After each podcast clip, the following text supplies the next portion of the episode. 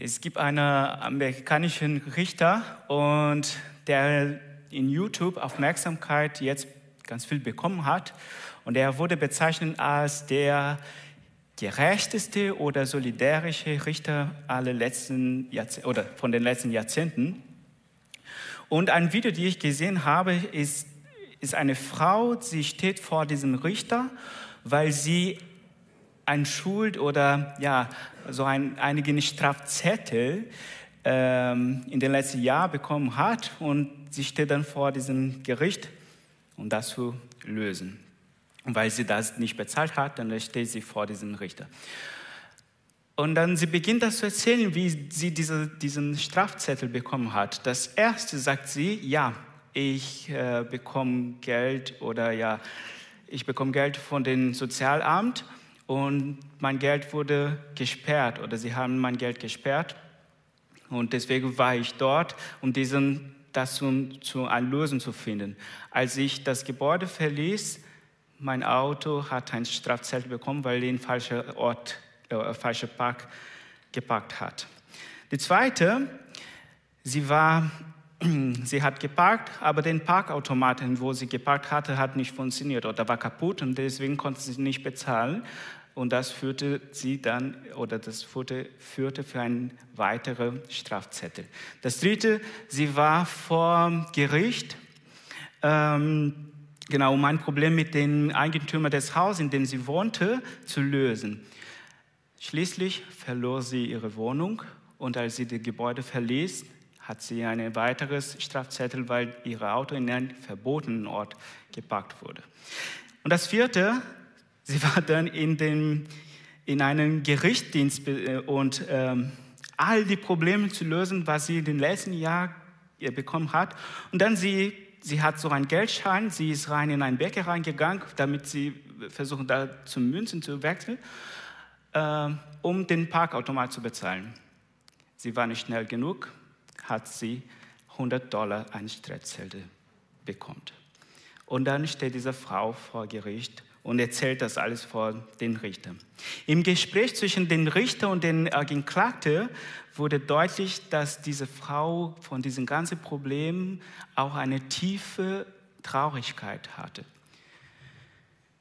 Und es wurde auch bewusst, dass sie im letzten Jahr ihren Sohn verloren hat. Und sie hat immer noch den gesamten Betrag zu Schulden zu bezahlen. Aber sie hat immer versucht, die Probleme zu lösen. Irgendwie hat sie das nicht geschafft. Der Richter sagt dann, dass er die Leben- und Leidensgeschichte der Frau berücksichtigen und die Schuld auf 50 Dollar reduziert wurden. Hat sie dann ja gefragt, konntest du dann dieses 50 Dollar, also das ganze Betrag, das alles, was sie schuldig war, in 50 Dollar, konntest du das bezahlen? Und sie, ja, ich kann das bezahlen und ich kann dann von hier, äh, von hier rausgehen, noch mit 5 Dollar übrig für den hässigen Monat. Der Richter sagte, wisst ihr was? Dein Schuld ist bezahlt. Geh nach Hause und Gott segne dich. Und so beendet dieses Gericht. Die Schuld wurde bezahlt. Wir sind in unserer letzten Predigt über unsere Predigtreihe hoch hinaus und heute werden wir über das Thema Hingabe sprechen. Genau.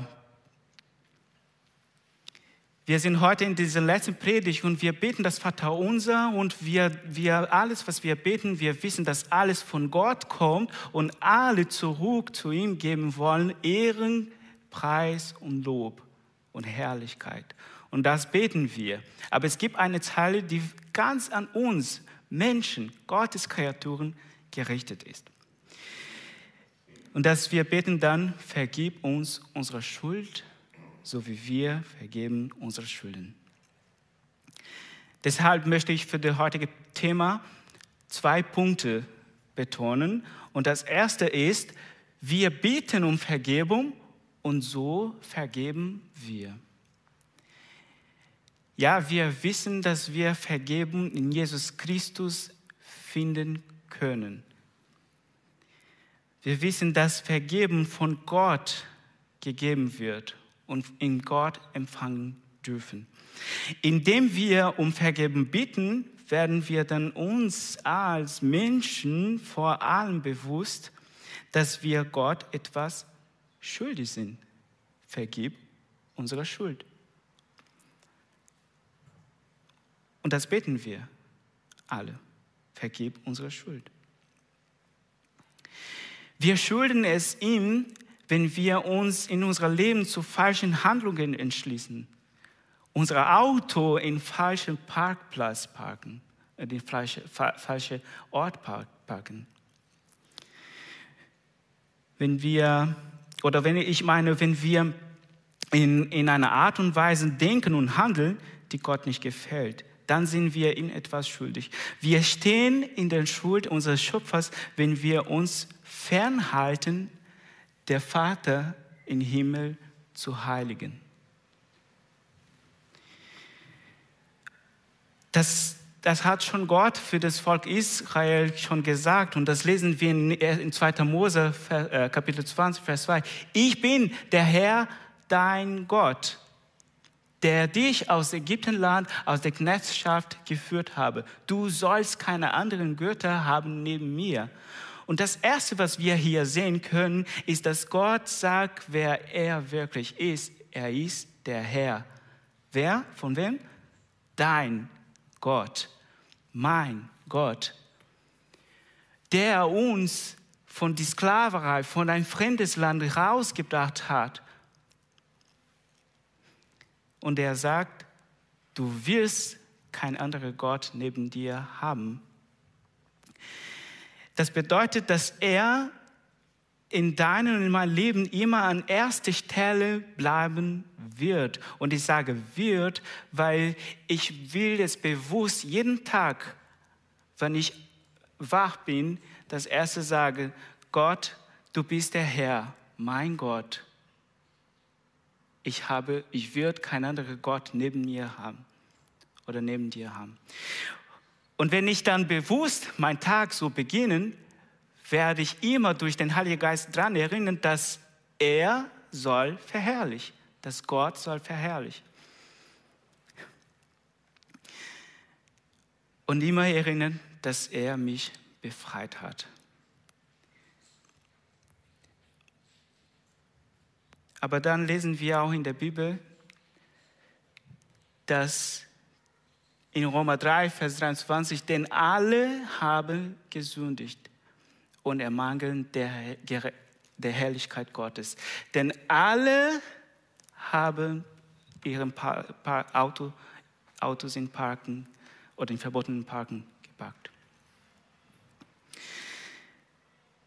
Das bedeutet, dass Petrus, Paulus, Johannes, Papst Francisco, Mutter Teresa, der Pastor, der Missionar, die Praktikanten, die wir hier, wir sind in einer Ebene, die wir ermangeln der Herrlichkeit Gottes.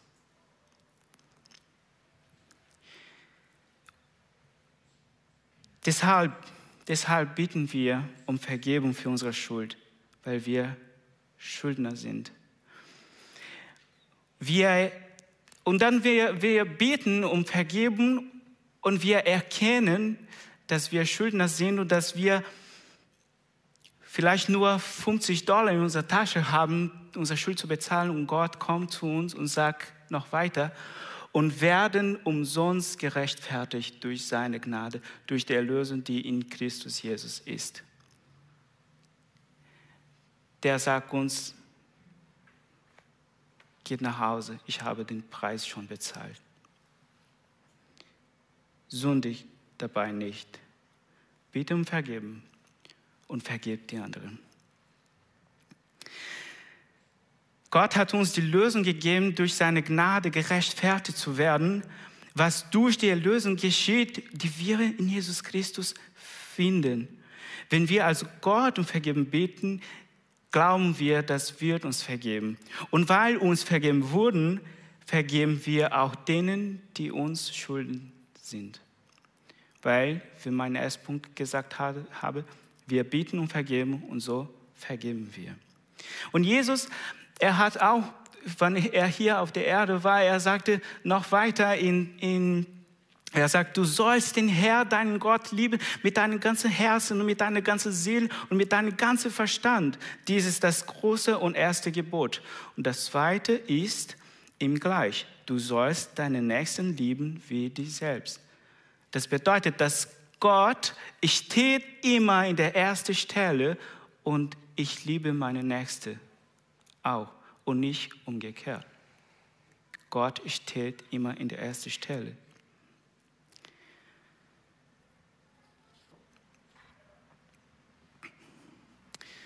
Und wenn dann ich verstehe, dass, dass ich meine Nächste liebe soll und werde, da sehe ich auch in der Praxis, in der Vater unser, vergib uns unsere Schuld, wie auch wir vergeben unsere Schuldigen. Wie auch wir vergeben unsere Schuldigen, lieben wir auch unsere Nächsten. Und da führt uns für den nächsten Punkt hier. Wir können vergeben, weil wir Vergebung empfangen haben. Zurück zu der Geschichte von dieser Frau vor dem Richter. Wisst ihr, diese Frau sagte ganz ehrlich in, äh, vor diesem amerikanischen Richter, dass sie aus diesem Kreislauf von Problemen nicht mehr herauskam. Von Schulden und noch mehr Schulden, von Strafzetteln und noch mehr Strafzetteln. Sie, kann, sie konnte nicht rauskommen.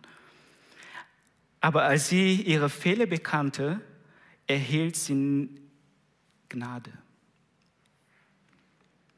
Und da lesen wir dann in 1. Johannesbrief, Kapitel 1, Vers 9, wenn wir als Sünder zu Gott kommen und ihm in unserer Sünde bekennen, ist Gott treu und gerecht, um uns zu retten und uns zu vergeben. Und erleben wir dann die Gnade von unserem Herrn Jesus Christus, die uns verwandelt die von diesem, von diesem fremden Land rausbringt, um uns zu verwandeln.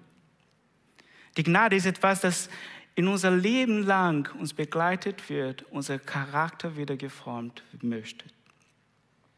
Gott zu bitten, uns unsere Schulden zu vergeben, wie, so wie wir denen vergeben, die uns beleidigt, die uns verletzt haben. Es bedeutet, mir wird vergeben, wie ich andere vergebe.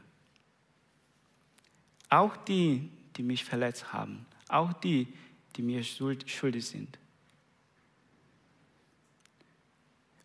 Und dann ich oder wir, wir praktizieren das, unseren Nächsten zu vergeben, weil wir akzeptieren haben, dass Gott uns vergeben hat dass ich von Gott angenommen bin, dass wir singen, wir sind Königskind, dann erlauben wir uns, die Person anzunehmen, die uns etwas Schlimmes angetan haben. Und so weiter die Gnade Gottes zu geben.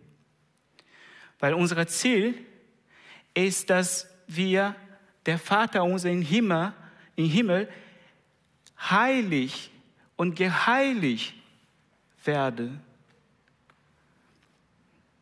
Das ist unser Ziel. Denn dein ist das Reich und die Kraft und die Herrlichkeit in Ewigkeit. Wir vergeben, ihn zu verherrlichen. Wir vergeben nicht, um zu sagen, boah, ich bin ein guter Mensch. Ich kann es vergeben. Wir vergeben, um die Herrlichkeit wieder zu, zu Gott zu geben. Und das ist das große Geschenk, wenn wir am Kreuz unsere Sünde, unsere Fehler, unsere Schulden da lassen, verstehen wir, dass sie werden auch dort sterben.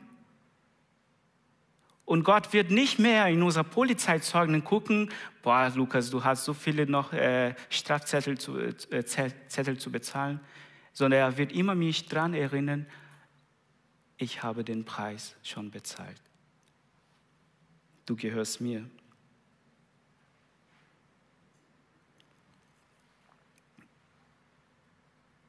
Und heute leben wir dann die Auferstehung. heute ist das, was wir jeden Tag feiern können. Wir haben ewiges Leben, da, da können wir feiern. Und da können wir jeden Tag neu sagen, Herr, du bist mein Gott. Ich will dich verherrlichen. Die Frage dann, wenn wir so beten uns, und wird uns unsere, uns unsere Schuld, vergib unsere Schuld, wie auch wir vergeben unsere Schuldigen. Die Frage ist, dass wir uns stellen sollen, wer ist die Person, die Vergebung braucht? Wer braucht meine Vergebung? Wen sollte ich vergeben? Ich möchte noch auch von den von der Bibel, wir haben ganz viele Geschichten, wie heute hier von, von Jona. Wir wissen, dass es geht um, um Vergebung. Gott vergibt eine, eine ganze Stadt, Nineveh. Aber es gibt noch eine, eine Geschichte in 1. Mose 25 bis 33 von Zwillingen, von Brüdern, die gestritten haben für einen Segen. Esau war der erstgeborene Sohn und damals die Tradition war, dass der Vater einen besonderen Segen für den erstgeborenen Sohn geben und diese Segen wollten auch der Jakob. Und eines Tages dann kam Esau nach Hause und er war Jäger und er war mit voller Hunger und er bat ähm, Jakob, die, bereitet, die, die gerade bereitet das Essen und bat ihm etwas zu essen. Und Jakob sagte, ja mein Bruder, du kannst was bekommen, aber sagen wir so, du gibst mir deine Stelle für den Segen unseres Vaters. Ist das für dich okay? Hesau hatte Hunger. Er sagt, ja, gib mir was zum Essen. Und dann kommt der Zeit, wann Isaac, der Vater, schon ganz alt war und ruft seinen ältesten Sohn, um ihn zu segnen. Und er ruft und er segnet seinen Sohn, aber der, der an der Stelle von der erstgeborenen Sohn war, war Jakob, verkleidet als Esau. Dann kommt noch weitere Geschichte. Esau war so wütend auf seinen Bruder, dass er will ihn jagen. Und dann, er, Esau ruft eine Truppe von 400 Männern und rennt hinter Jakob her, weil er wollte seinen Bruder töten. Dann eine Zeit da, danach kommt Jakob, er, hat so, er hatte schon ihre, äh, seine Frauen und ähm, eine Herde Tieren und er sagt, er bittet Gott, dass er hilft dabei, seinen Bruder entgegen, um diesen Schuld zu bezahlen. Und dann er sagt, ich werde eine Herde Tiere meinem Bruder geben und, und versuchen, das zu, ein Vergeben zu bieten. Und dann kommt diese Szene. Esau wütend und Jakob. Und sie guckt sich an und da lesen wir dann weiter. Er selbst, Jakob, aber ging vor ihnen her und warf sich siebenmal zur Erde nieder, bis er nahe an seinen Bruder herankommen war. Ich sehe hier Jakob voller Angst vor seinem Bruder. Oh, komm, hilf mir her. Und beugt sich. Und noch, noch, noch einen Schritt weiter. Noch einen Schritt weiter. Und dann lesen wir, Esau aber lief ihm entgegen, umarmte ihn und fiel ihm um den Hals und küsste ihn. Und beide weinten.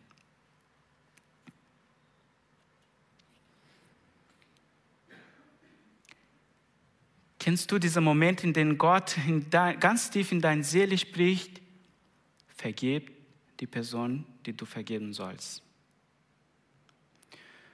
Und wenn man da vergibt, man merkt, dass, dass sich die alle ganze Last der erlittenen Ungerechtigkeit in Dankbarkeit und Erleichterung verwandelt. So sehe ich hier in das Leben von Esau und Jakob. Wenn, wenn wir weiter die Kapitel 33 lesen werden, wir sehen, dass sie beide haben die Vergebung gefunden. Sie haben die Vergebung erleben und das brachte Freude zurück am Jakobs und Esaus Leben.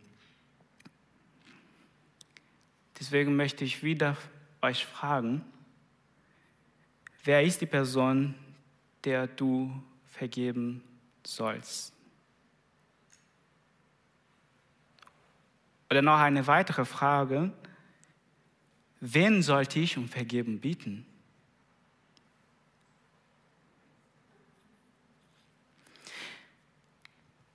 Das ist unser Wunsch, dass wir uns bei der Bitte um Vergeben bewusst werden, dass wir auch einander vergeben sollen. Und das ist Hingabe. Wenn wir uns der Bekenntnis hingeben, dass wir vergeben brauchen und dass wir vergeben sollen. Das Vaterunser ist ein Schrei nach Versöhnung auf allen Ebenen. In unserer zerbrochenen Beziehung zu Gott, Vater unser im Himmel, geheiligt werde dein Name. In unserer zerbrochenen Beziehung zu, unserer, zu dieser Welt, dein Reich komme. In unserer zerbrochenen Beziehung mit, unserem, mit den Mitmenschen, vergib uns, wie auch wir vergeben. Und wir vergeben, wird der Name unseres Vaters geheiligt werden. Wir vergeben, und sein Reich kommt. Wir vergeben und uns wird vergeben. Das Vaterunser kann ein ganz einfaches Gebet, dass die Kinder schon klein das lernen können. Aber es ist ein zutiefsten, bedeutungsvolles Gebet wie unsere Beziehung zu Gott, zu uns selbst und zu den anderen Menschen sein sollte. Das ist der Grund, warum wir jedes Mal, wenn wir in unser Kämmerlein, in unser Zimmer die Tür schließen und ganz echt bleiben, dazu beten. Oder auch wenn wir in unserem Hauskreis zusammen beten oder wenn wir auch als Gemeinde zusammen beten, dass wir immer dran denken, echt, einfach und bleibe dran zu sein. Wir werden das nächste Lied singen und das Lied ist auch das Vaterunser, den Text von das Vaterunser. Und ich mutige euch, während dass wir das singt, das auch zu beten. Versuch auf jeden Satz zu achten, Gott zu loben und ihn zu beten. Betet, dass das Reich Gottes kommt Betet, dass wir erkennen, wenn wir versagen. Betet, dass diese Gemeinde mit dem Willen Gottes erfüllt wird. Und wenn du heute diese Botschaft von Versöhnung in Jesus Christus das erste Mal gehört hast und du bist bereit, ein Ja zu Gott zu sagen, dann nähere, nähere dich am Kreuz und bekennt deine Sünde und Jesus wird dich vergeben.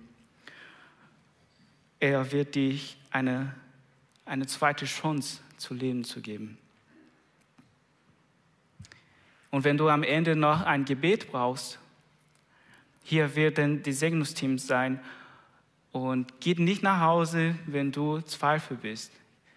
Wenn du ein Segen, ein Gebet brauchst, dann komm, wir sind für dich da. Wir singen erstmal.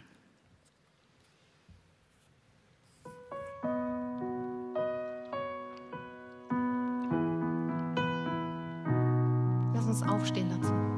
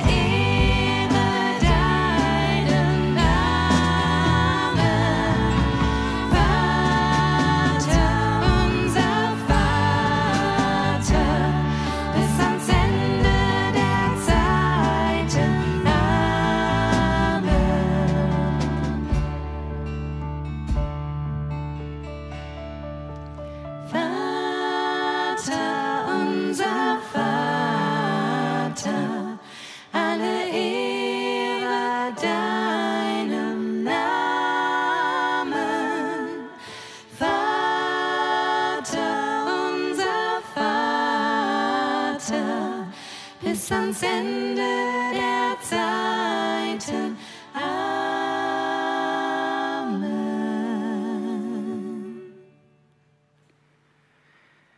Wir werden diesen sieben Tage des Gebets, unserer Predigtreihe und ja, das alles zum Thema Gebet mit den, mit den ich möchte das mit, mit, mit den, den Teil des Vaterunser beendet, denn dein ist das Reich und die Kraft und die Herrlichkeit von Ewigkeit in Ewigkeit. Ich möchte ein Gebet sprechen. Gott, das Reich, das, ist, das in mein, in unser Leben, in unserer Kirche herrschen soll, ist dein Reich. Du, Gott, bist der König, du bist der Herr und nur du hast die Autorität über unser Leben, über unsere Entscheidungen und über unsere Gedanken. Denn dein ist das Reich. Und Gott, alle Kraft, die wir als Kirche haben, kommt von der Macht deines Geistes, der heilig ist. Diese Macht ist größer, als wir sie verstehen können, aber wir wollen ihr vertrauen, denn sie ist deine Macht. Weit größer als die Menschen dieser Welt, wenn sie uns Angst machen wollen, ist deine Macht. Viel größer als die Ungewissheit über das Kommende. Dein ist, dein ist, die Macht. Und Gott, wir wissen, dass wir dich noch nicht sehen können, denn dein Wort sagt uns, dass wir eine solche Majestät nicht ertragen könnten. Und deshalb verkünden wir, dass du die Herrlichkeit bist. Du bist ein heiliger Gott. Dein ist die Herrlichkeit. Du bist ein Vater, Gott, dein ist die Herrlichkeit. Du bist ein Gott, der rettet, dein ist die Herrlichkeit. Du bist ein Gott, der immer war und immer sein wird, dein ist die Herrlichkeit. Und Gott, all die Menschen, die dich am Laufe ihres Lebens kennengelernt und alle all als Herrn und Retter angenommen haben und bereits in die Ewigkeit gegangen sind und all die anderen, die noch das ewige Leben empfangen werden, für immer werden bei dir sein. Und diese, Und diese Ewigkeit, die wir beten, ist nicht so lange, bis eine Zeitspanne endet, nicht so lange, bis diese Welt endet, sondern das ist etwas ewig, ohne die Zeit zu zählen, weil du die Zeit selbst bist. Und in dieser Hoffnung wollen wir jeden Tag unser Gebetsleben immer intensiver und voller von deinem Geist leben. Wir wollen das Vaterunser nicht nur auswendig sprechen, wir wollen das Vaterunser leben. Und so beten wir gemeinsam. Vater unser im Himmel, geheiligt werde dein Name, dein Reich komme, dein Wille geschehe, wie im Himmel so auf Erde. Unser tägliches Brot gib uns heute und vergib uns unsere Schuld, wie auch wir vergeben unsere Schuldigen.